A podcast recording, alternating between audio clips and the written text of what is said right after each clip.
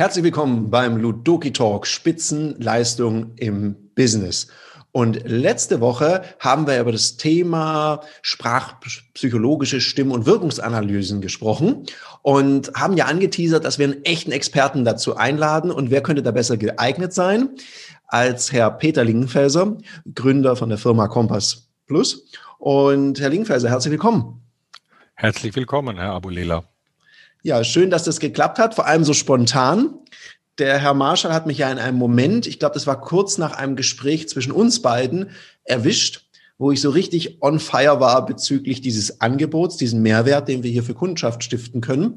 Und hat mich dann gleich dazu interviewt. Und dann fiel uns auf, das wäre doch klasse, wenn wir Sie in diesem Podcast kriegen könnten, dass Sie sozusagen unseren Zuhörern aus erster Hand erzählen können, was ist denn das eigentlich?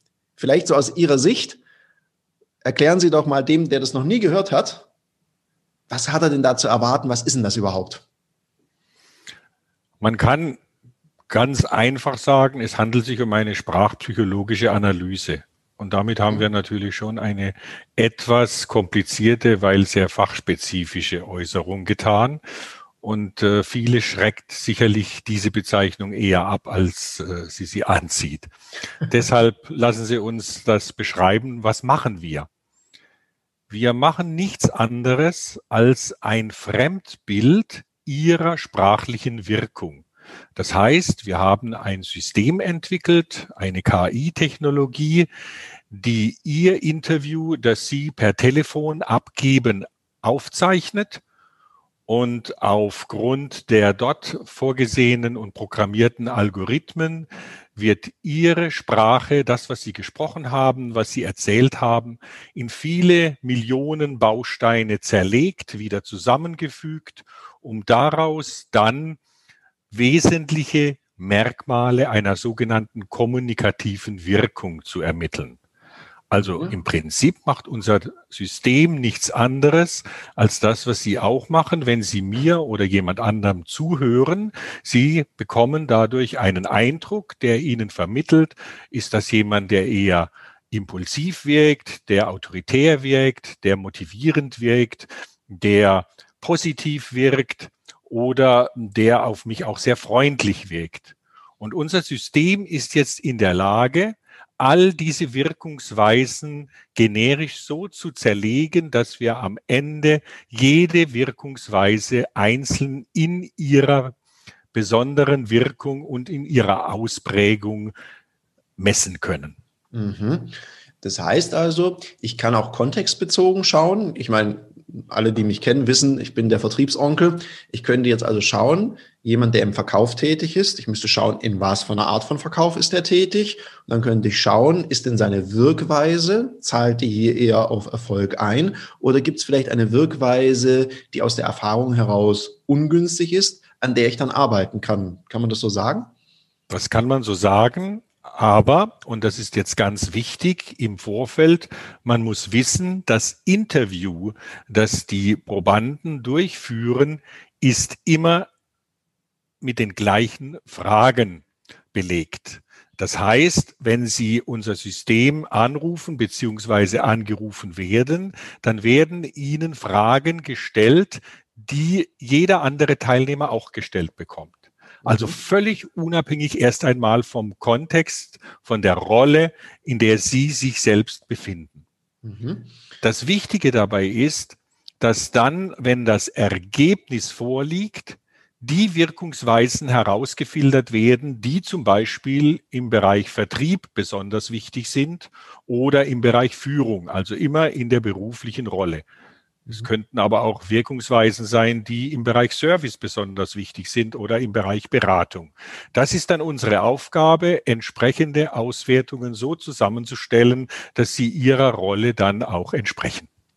Da sprechen Sie auch eine Besonderheit an. Das heißt, man kann jetzt nicht einfach so eine Wirkanalyse machen und dann kriegt man eine Auswertung, guckt sich das an und weiß Bescheid, sondern es findet immer gemeinsam mit einem ausgebildeten Coach statt, der eben diese Aspekte auch beleuchtet und prüft, in welchem Kontext. Weil ein Führungsprofil in Kontext A kann in Kontext B total schlecht sein und in Kontext A kann es genau richtig sein. So ist das. Schauen Sie, wenn Sie ein Unternehmen haben, das sehr stark auf das Thema agiles Zusammenarbeiten ausgerichtet ist, dann haben Sie eine andere Schwerpunktsetzung von Wirkungsweisen wie in einem Unternehmen, das nach streng hierarchischen Prinzipien aufgebaut ist. Also ich sage jetzt mal nur eine preußische Behörde. Ja, und ich glaube auch die Situation, wir, wir unterhalten uns ja jetzt gerade, 2021, während einer Pandemie. Und ich glaube, in einer Krise braucht es auch wieder einen anderen Führungsstil, als wenn alles total locker und easy läuft. Dann sind vielleicht auch andere Dinge gefordert dann sind Dinge überhaupt erstmal gefordert. Wenn alles easy läuft, dann ist es ja eher ein Plaudern, das ausreicht, während äh, gerade in kritischen Situationen, in Situationen, in denen besondere Herausforderungen anstehen, dann auch mit diesen entsprechend umgegangen werden muss. Und da zeigt sich ja dann auch, inwieweit die Wirkungsweisen, die vorhanden sind, dann auch zielführend sind für die Bewältigung dieser schwierigen Situationen. Mhm. Und jetzt, was natürlich jetzt spannend ist, bevor wir fachlich noch tiefer einsteigen, da kommen wir sicherlich noch mal hin, ist ja auch, ich weiß das ja von Ihnen, Sie waren ja früher Geschäftsführer vom HR-Team. Und das HR-Team ist jetzt nicht so eine ganz kleine Trainingsorganisation gewesen, sondern so bis zu 5000 Trainingstagen im Jahr. Das ist schon ein Wort. Und was hat Sie denn motiviert, überhaupt in diesen Bereich zu gehen? Also, dass Sie sagen, okay, ich, ähm, ich weiß ja, wie man erfolgreich Trainings vermarktet. Was war denn für Sie die Motivation zu sagen, ich baue hier so noch eine Analyse ein? Wir hatten beim HR-Team Gründer Horst Rückle, deshalb HR-Team, also es kommt nicht von HR-Team, was natürlich viele äh, unserer Kunden, vor allen Dingen, wenn äh, es im internationalen Bereich war, immer gedacht haben. Die haben dann gedacht HR-Team oder wie? Ja, das ja. war dann der, aber wenn man, wenn man Horst Rückle heißt, dann muss man eben, äh, so seine Aussage, dann muss man eben diese beiden ersten Buchstaben auch nutzen für ein entsprechendes äh, Geschäftsmodell. Wir haben beim HR-Team eine Reihe von Kunden gehabt, mit denen wir sehr große Projekte durchgeführt haben. Mhm. Und unter großen Projekten verstehe ich Projekte mit bis zu 4000 Trainingstagen. Also das sind Projekte, die national, international durchgeführt wurden. Und bei diesen Projekten hatten wir natürlich immer noch die Möglichkeit, sehr große Evaluationsmaßnahmen durchzuführen. Und diese Evaluationen, die teilweise auch wissenschaftlich begleitet wurden, die haben uns immer wieder Erkenntnisse gezeigt, die letztendlich auch die Schwächen von standardisierten Trainingsmaßnahmen gezeigt haben. Und eine der großen Schwächen ist einfach das Gießkannenprinzip. Sie haben, wenn Sie eine bestimmte Anzahl von Teilnehmern haben und äh, dann ein bestimmtes Thema vorgeben, immer das Problem, dass ein Teil der Teilnehmer an einem anderen Ausgangspunkt steht als andere. Und das ist etwas, was wir versucht haben zu verbessern. Das ist ein wichtiger Punkt. Das zweite war auch zu sagen, wenn wir eine klare Standortbestimmung durchführen können, dann können wir ja auch unsere Trainings entsprechend viel besser gestalten und anpassen und wir können dann auch gemeinsam mit dem Kunden viel intensiver über die in deren Alltag wichtigen Situationen sprechen, um die dann in den Trainings zu integrieren.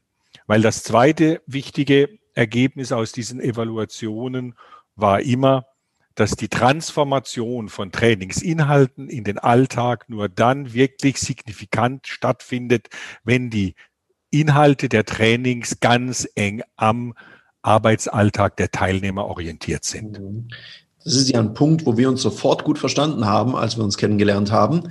Als ich Ihnen gesagt habe, ich glaube, da wurden Sie sehr hellhörig, als ich Ihnen gesagt habe, dass wir Ludoki, unsere spielerischen Trainings, die Kartensets fast immer an die Kundensituation anpassen. Ja. Dass die sich einfach wiedererkennen. Und was auch noch ein schöner Punkt ist, den Sie jetzt gerade sagen, es wird ja nicht nur der Kontext angepasst vom Trainingssetting, sondern Sie sagen ja, ich hole die Teilnehmer auch auf dem Level ab, wo die gerade stehen. Also wir können sehr zielgenau, wir nennen das bei uns Entwicklungsplan, wir können hier auch sehr genau Gruppen zusammenstellen und dann Themen akzentuiert arbeiten. Ganz genau, das äh, war die Zielsetzung, die wir, die wir von Anfang an hatten um damit letztendlich natürlich auch äh, Opportunitätskosten zu senken, denn durch diese Streueffekte haben Sie natürlich einen riesen Seminartourismus. Sie haben sehr viele Mitarbeiter, die auf einmal in einem Training drin sind, die dann ganze Abteilungen leer machen. All das äh, ist nicht zeitgemäß und bedarf einer anderen Strukturierung. Und das kann man mit Hilfe des Einsatzes der Analyse alles bewerkstelligen. Mhm. Und ich finde es auch einen tollen Mehrwert für die Kunden. Und darum hatten wir auch eine Kooperation besprochen. Und mittlerweile sind aus unserem Netzwerk ja jede Menge Trainer, also ich glaube, wir sind jetzt schon bei knapp zehn, wenn nicht sogar sogar knapp drüber, mhm. wurden jetzt zertifiziert, ausgebildet in diesem Tool und bieten das ja auch an. Ich weiß gar nicht, ob ich es Ihnen schon erzählt habe. Wir machen ja gerade diese öffentlichen Trainings. Und da haben wir gesagt, wir machen so eine Eingangsanalyse. Und dann wird der so über drei Monate, vier Monate, fünf, sechs Monate trainiert, der dann regelmäßig. Und dann machen wir noch mal eine Ausgangsanalyse und schauen, was sich entwickelt hat in dieser Zeit. Also wir können auch noch sehr themenakzentuiert unsere Teilnehmenden sogar in öffentlichen Trainings begleiten. Und das finde ich auch einen riesen Mehrwert. Zumindest berichten mir das die Trainer, die jetzt gerade unterwegs sind, dass sie sich darauf freuen, sobald wir das dann implementiert haben. Ja, gerade in öffentlichen Trainings zeigt sich ja, wie unterschiedlich die Teilnehmer in ihren Ausgangssituationen sein können. Und deshalb ist es im Prinzip dort noch mindestens genauso wichtig, wenn nicht sogar wichtiger, dass man die vorher sich genau anschaut, um das zu sehen. Gleiches Problem hatten wir übrigens beim HR-Team. Wir haben beim HR-Team ganz, ganz viele offene Seminare durchgeführt und genau diese Problematik ist uns da immer wieder begegnet. Und aus dieser ganzen äh, Problemstellung heraus bin ich auf, habe ich mich auf die Suche gemacht nach Methoden, die dieses System äh, aufbrechen und die eine weitaus bessere, und jetzt sage ich mal einen ganz, ganz bewusst einen Begriff, eine weitaus bessere Anamnese zulassen, mhm. als das bisher war.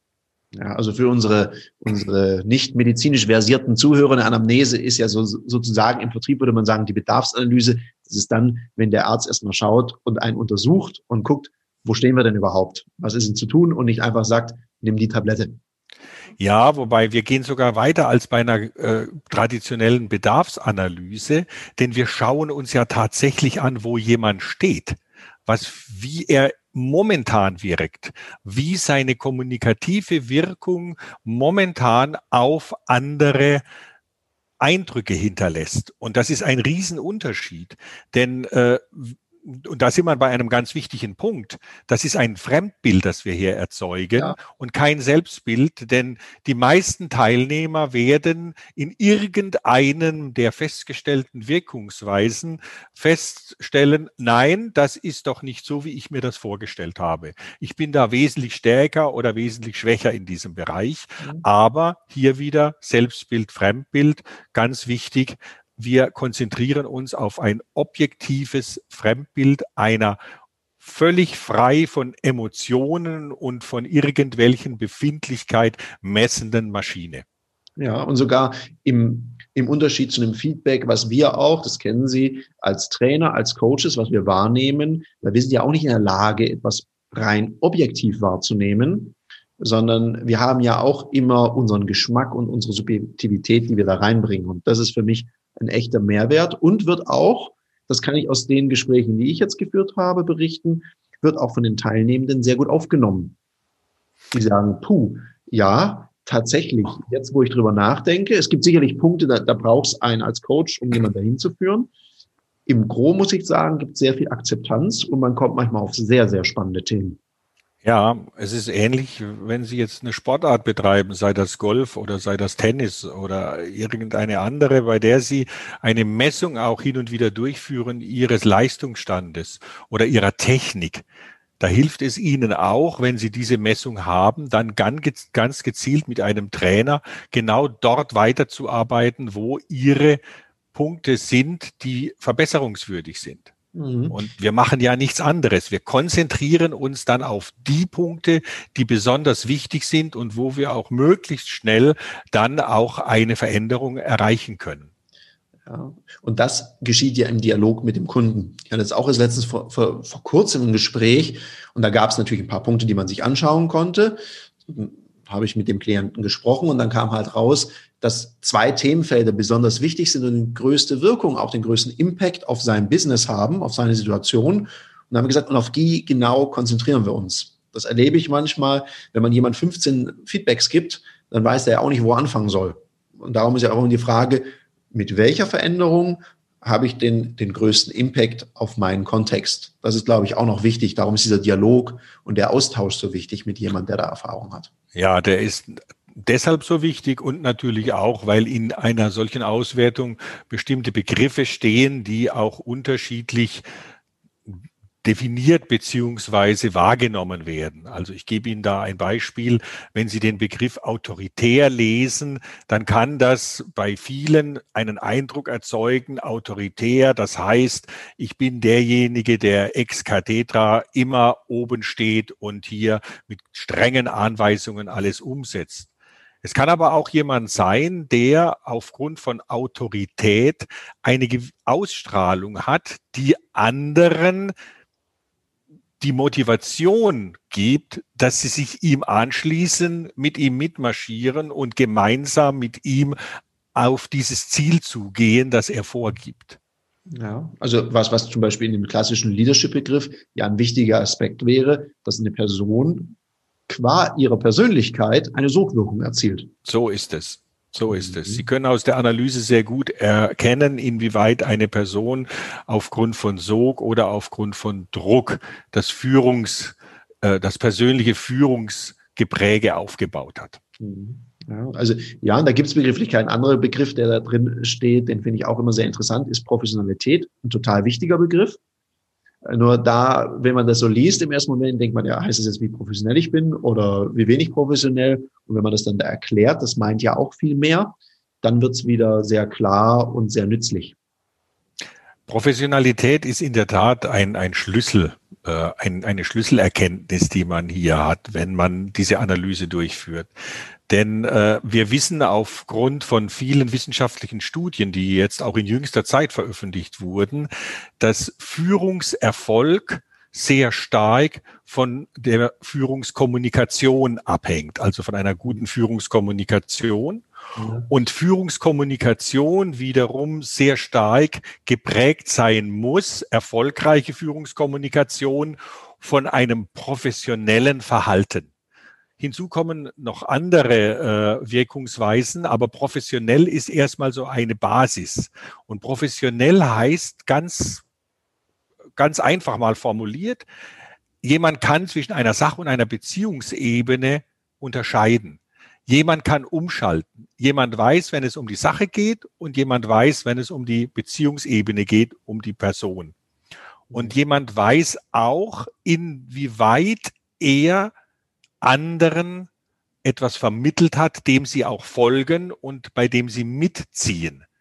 Das mhm. heißt, ich bin nicht nur derjenige, der vorne wegmarschiert, aber nie nach hinten schaut, um zu sehen, ob die anderen mitkommen, sondern im professionellen Kontext bedeutet dies, dass ich auch den anderen zuhöre, dass ich aktiv zuhöre, mhm. dass ich in der Lage bin, herauszufinden, hat mein Gegenüber auch verstanden, was ich gesagt habe und inwieweit hat es bei ihm bereits auch schon sage jetzt mal, gefunkt, gezündet, eine Motivation erzeugt, dass ich auch hier annehmen kann, dass er mitgehen wird. Mhm. Ja, das ist ja manchmal so der Unterschied zwischen dem, frage ich jemanden, alles klar, dann kommt er oft, weil irgendwas ist demjenigen ja klar, oder frage ich, was habt ihr denn jetzt verstanden? Was sind die nächsten Schritte? Dann kriege ich eine ganz andere Antwort und dann merke ich, wurde es wirklich verstanden. Und das sind natürlich in der Wirkweise, in der Führung, sind es natürlich Welten, was da passiert. ja. Darf ich mal da noch ganz ja? kurz einhaken? Gerne. Das ist, ist nämlich ein ganz interessanter Punkt, den wir übrigens auch aus Evaluationen heraus nachvollziehen können, wie der tatsächlich in der Praxis umgesetzt wird, dieses Nachvollziehen können. Mhm. Wir haben festgestellt, bei, gerade bei den großen Trainingsreihen, dort wurden nach dem Kirkpatrick-Verfahren in verschiedenen zeitlichen Abständen dann auch äh, immer wieder Befragungen der Teilnehmer durchgeführt. Und zwar sowohl der Teilnehmer wie auch der Führungskräfte dieser Teilnehmer. Und mhm. bei den meisten der Führungskräften, nämlich bei über drei Viertel aller Führungskräften, haben wir immer in der Selbsteinschätzung mitgeteilt bekommen, wir unterstützen unsere, unsere Mitarbeiter, dass das, was sie in den Veranstaltungen gelernt haben, auch umgesetzt wird. Während weniger als ein Drittel der Mitarbeiter gesagt haben, wir werden unterstützt. Okay. Ja, weil Unterstützung dort schon verstanden wurde als Hallo, guten Morgen, aber jetzt geht's rund. Mhm. Ja, ja, ja, das ist eben, eben das, ja. Das ist, wie man sagt, da, da hat auch jeder schon bei den ersten Online-Trainings, wenn man eine Übung erklärt hat, und ich gesagt, jeder verstanden, was wir machen, alle nicken und dann Kraut und Rüben. Dann mhm. habe ich gemerkt, okay, vielleicht muss man hier die Fragestellung tatsächlich anpassen, weil das auch ein ungewohntes Terrain ist mit neuen Tools. Vielleicht muss man sich da mehr Mühe geben in der Fragestellung ja. und sich mehr Zeit nehmen. Das ist ja wieder auch kontextabhängiges Verhalten. Da kommt mir jetzt eine andere Frage, weil das klingt ja jetzt im ersten Moment gut und Jetzt könnte natürlich die eine oder andere Personalentwicklungsabteilung sagen, ja, schön und gut, dass es jetzt da so eine sprachpsychologische Analyse gibt. Klingt ja toll und fancy wir haben ja diese ganzen Verhaltenspräferenzanalysen, Persönlichkeitsanalysen. Was ist denn da der Unterschied? Also nicht im Hinblick, was ist besser, was ist schlechter, sondern was ist der Unterschied? Also der Unterschied zwischen einer Persönlichkeitsanalyse und unserer sprachpsychologischen Analyse ist schlichtweg, dass wir keine Persönlichkeitstypen messen, sondern dass wir uns auf die Wirkungsweise konzentrieren. Mhm. Egal, ob sie rot, gelb, grün, blau oder buntscheckig sind, sie haben immer eine bestimmte Wirkungsweise in ihrer Kommunikation. Und diese Wirkungsweise, die schauen wir uns an, weil die ist entscheidend dafür, wie ihr Führungserfolg oder auch ihr Verkaufserfolg letztendlich zustande kommt. Mhm. Und da ist es völlig unabhängig davon, in welcher Persönlichkeitsschublade Sie sich gerade befinden. Denn eins ist wichtig für den Arbeitgeber. Er hat sie eingestellt, damit sie die Ziele, die er vorgegeben hat, erfüllen können. Unabhängig davon, welchen Persönlichkeitstyp sie haben. Und das ist, das ist zum Beispiel das, was mich so motiviert daran. Ich bin ja ein großer Fan von Verhaltenspräferenzanalysen und gleichzeitig weiß ich, wenn man aus einer Verhaltenspräferenzanalyse zum Beispiel die verkäuferischen Fähigkeiten ableiten will, da ist schon ein Fehler für mich, da wird Kompetenz und Präferenz vermixt. Und hier habe ich jetzt wirklich mal das Ergebnis meiner Wirkung. Ich ja. eine Wirkung. Und ich finde, an der Wirkung kann ich viel einfacher arbeiten als an der Persönlichkeitsstruktur. Weil an meiner Wirkung, wenn ich sage, okay, ist es zu wenig Struktur in der Kommunikation drin, zum Beispiel eine Führungskraft, die ihre Mitarbeiter anleitet, dann kann ich dem ja sehr einfach oder ihr Tipps an die Hand geben, was man machen kann, um hier die Wirkung zu verbessern, also die Kompetenz zu erhöhen. Wenn jemand halt nicht von seiner Präferenz her detailorientiert ist und da nicht viel Liebe dazu hat, ihn dann dazu zu erziehen, da Liebe zu entwickeln, wäre für mich der falsche Weg, sondern es braucht halt, so wie Sie sagen, ich wurde dafür eingestellt, also muss ich es halt lernen, wie man es gescheit macht. So ist es. Und deshalb ist dieses Thema professionell so wichtig, weil ich muss mir darüber im Klaren sein. Ich habe eine Rolle zu erfüllen ja. und die Rolle definiert als die in einer bestimmten Situation erwartete Verhaltensweise bedeutet für mich, dass ich als Person, die jetzt Führungsverantwortung hat, in einer bestimmten Art und Weise agieren muss. Mhm. Und ich musste vorher schmunzeln, weil erst habe ich sprachpsychologische Analyse gesagt, dann Sie. Und dann habe ich so mir an die, mich so an den ein oder anderen Betriebsrat bei Kunden von mir so erinnert oder Datenschutzbeauftragten und hatte so das Gefühl, also mit dem Begriff, da schlagen die ja erstmal die Hände über dem Kopf zusammen. Was gibt's denn da für Erfahrungen? Weil ist es eine Leistungsbeurteilung? Wie ist, wie ist die Erfahrung mit ähm, Betriebsrat, gerade in größeren Projekten? Sie haben vorher von, Projek von sehr großen Projekten erzählt. Hm, da ist es ja immer ein Thema. Was wird gemessen? Wie wird es aufbewahrt? Wie ist es, wie ist die Datensicherheit? Also die Fragen müssen wir zumindest, wenn wir sowas machen, immer beantworten. Gibt es da Erfahrungswerte? Natürlich gibt es da Erfahrungswerte, denn ohne äh, einen Betriebsrat und vor allen Dingen auch die Zustimmung der Datenschutzbeauftragten in Unternehmen können Sie eine solche Analyse überhaupt nicht etablieren. Das ist ganz wichtig. Und äh, aus diesem Grund, Thema Datenschutz, kann ich Ihnen versichern, dass unser System so aufgebaut ist und auch so immer wieder überprüft wird, auch von unseren Kunden, ob wir das nicht nur sagen, sondern ob wir das auch tatsächlich so umsetzen, dass alle Daten sehr vertraulich behandelt werden. Zum Beispiel, wenn Sie jetzt eine Analyse durchführen, dann ist garantiert, dass die Ergebnisse dieser Analyse ausschließlich Ihnen und dem Ihnen zugeordneten Coach, den Sie auch in Ihrem System mit Namen dann auch nachvollziehen können, zugänglich ist. Niemand anders hat die Möglichkeit, ihre Ergebnisse einzusehen. Selbst unsere Administratoren können keine direkte Zuordnung durchführen, weil Stammdaten, also ihre Daten, und da brauchen wir ausschließlich Name, Vorname und E-Mail-Adresse. Alles andere interessiert uns überhaupt nicht.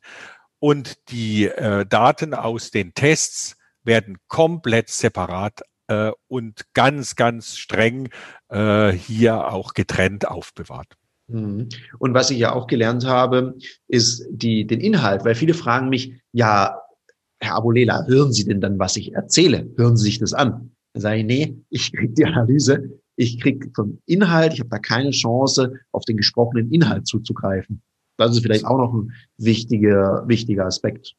Also das Interview, das Sie führen, das ja so ungefähr zwischen 12 und 15 Minuten dauert, das wird schon kurz nachdem die Analyse dann ausgewertet wurde, gelöscht. Und zwar unwiederbringlich gelöscht.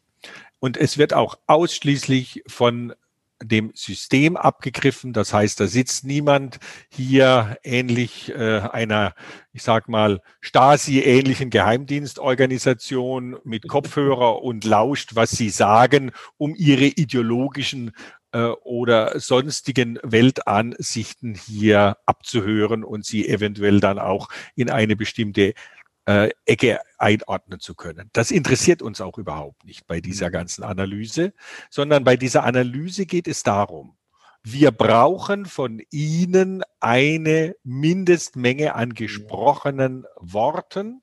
Wir brauchen von Ihnen eine Mindestmenge an Sätzen, die Sie in einem, ich sag mal, relativ angenehmen Plauderton in dieses System hineinsprechen, weil am Ende ist es eine Big Data Auswertung. Das heißt, wir brauchen einfach Masse, um eine valide Aussage treffen zu können. Mhm.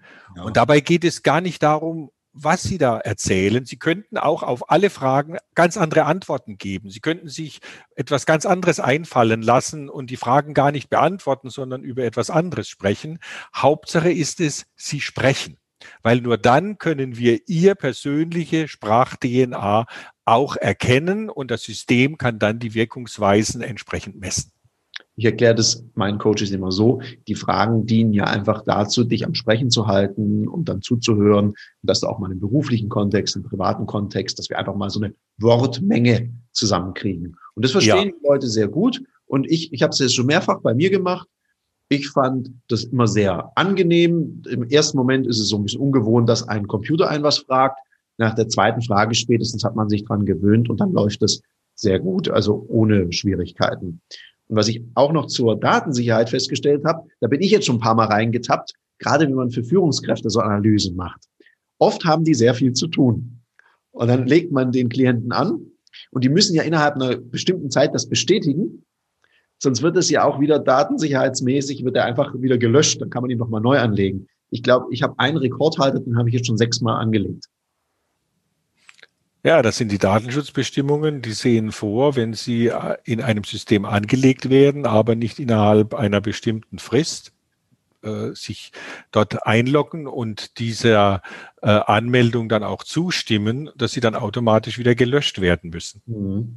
Ja, ist klar. Wir haben es jetzt, wir haben es sogar umgedreht bei Ludoki Online. Da registrieren sich mittlerweile die Teilnehmer, müssen sich rückbestätigen und dann validieren wir das erst, mhm. damit wir das, das umgehen. Das war auch nochmal so ein System, weil ja, Datensicherheit ist halt ein Thema und das kann man als Unternehmer nicht einfach ausblenden.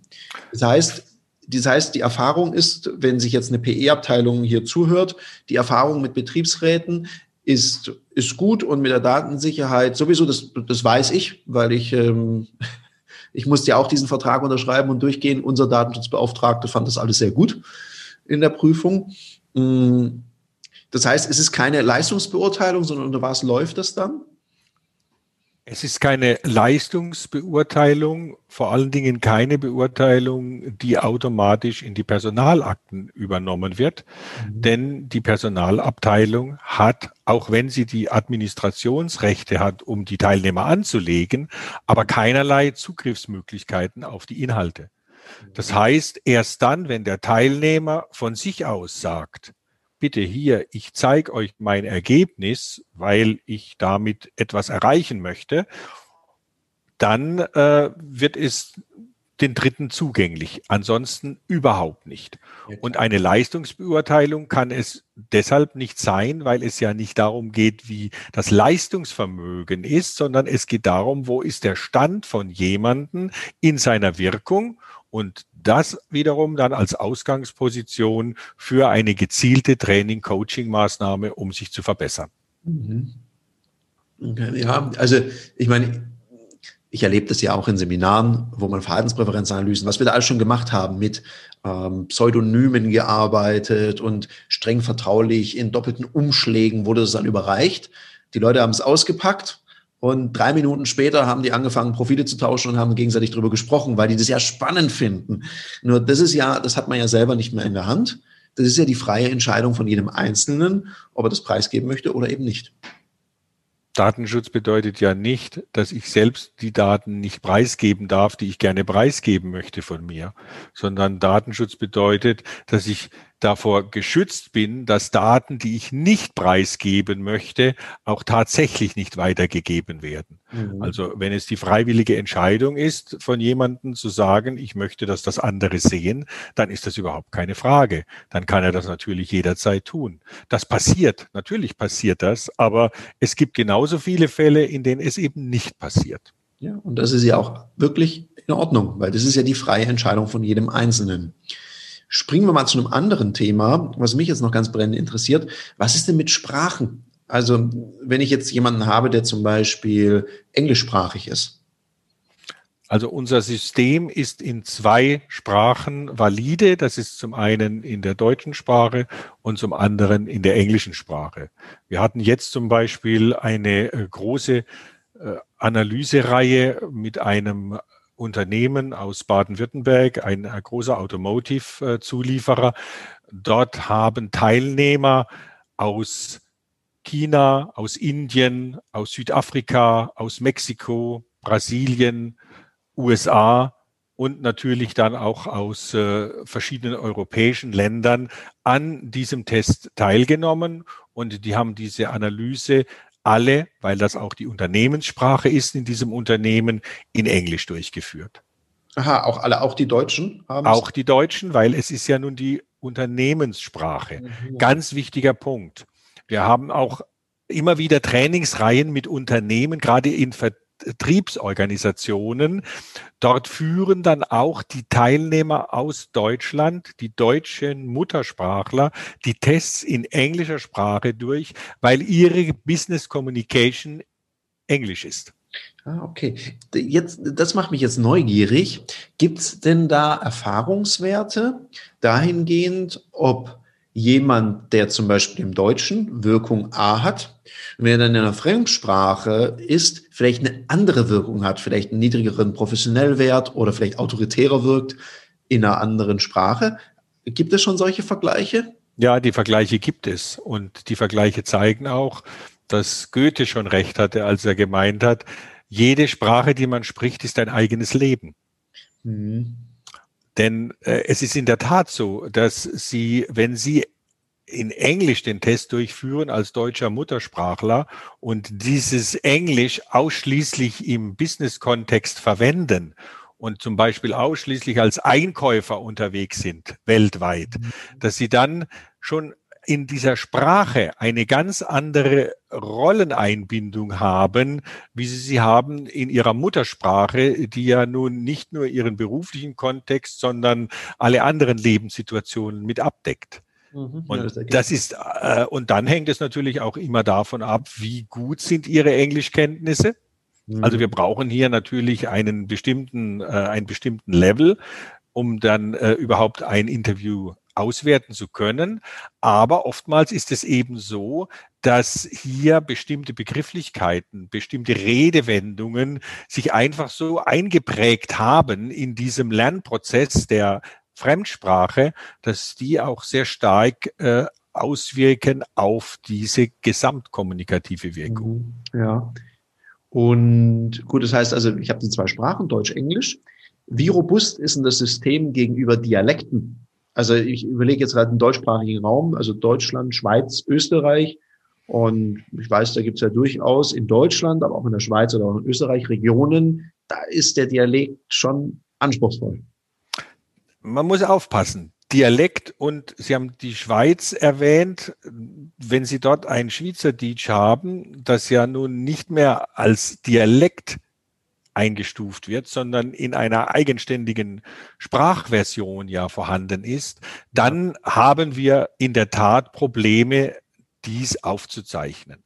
Das haben wir schon mehrmals getestet und da würde ich auch sagen, da äh, sind wir sehr vorsichtig. Wenn Sie aber in einem Schweizer Fernsehdeutsch sprechen, wie die Schweizer sagen, also in einer äh, ähnlichen Sprache, die zwischen Hochdeutsch und einer dialektgefärbten Sprache dann daherkommt, dann haben Sie keine Probleme.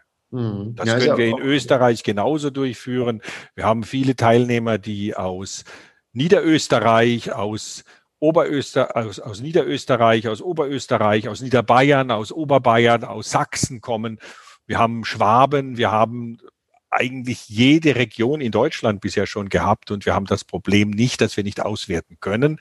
Wenn Dialektwörter enthalten sind, dann werden die, wenn sie im System nicht bereits vorgegeben sind und nicht erkannt werden, einfach zur Seite gelegt. Wenn wir in dieser Gesamtmenge von diesen 15 Minuten Sprachaufzeichnung davon 80 Prozent auswerten können, haben wir trotzdem ein valides Ergebnis. Ah, okay, ja. Okay, das heißt, also ich habe die Datenmenge ist groß genug, dass ich ein bisschen Spatzung habe und sage, okay, wenn es da ein bisschen was gibt, was ich nicht verwerten kann, habe ich noch genug Datenmenge, damit ich eine valide Analyse abgeben kann. So ist es. So ist es. Das ist ein sehr, sehr spannender Bereich. Ich weiß auch von Ihnen, das hatten Sie mir mal erzählt, man kann auch aufgrund der Datenmenge, die man da hat, könnte man zum Beispiel auch für eine gewisse Fragestellung auch sagen, ich brauche jetzt hier eine Auswertung für die und die Zielgruppe, da ist dieser Wert auch noch wichtig, können Sie mir den ausgeben? Also man könnte sowas auch ein bisschen customizen. Kann man das so sagen? Ja, das ist letztendlich auch die Zielsetzung der von uns gegründeten äh, Firma Compass Plus, weil wir in der Lage sind, in diesem Unternehmen sämtliche Wirkungsweisen, die gemessen werden, so zusammenzustellen, wie es dem Kundenbedarf dann auch entspricht. Also ich gebe Ihnen jetzt mal ein Beispiel. Ein Unternehmen hat Unternehmenswerte beziehungsweise Führungsgrundsätze mhm. festgelegt. Dann können wir uns sehr genau überlegen, inwieweit diese Führungsgrundsätze dann durch bestimmte kommunikative Wirkungsweisen repräsentiert und abgedeckt werden. Mhm. Und damit können wir eine direkte Zuordnung dann auch durchführen. Hm, okay. Also wir haben zwischenzeitlich ungefähr 20 verschiedene unternehmensspezifische Lösungen.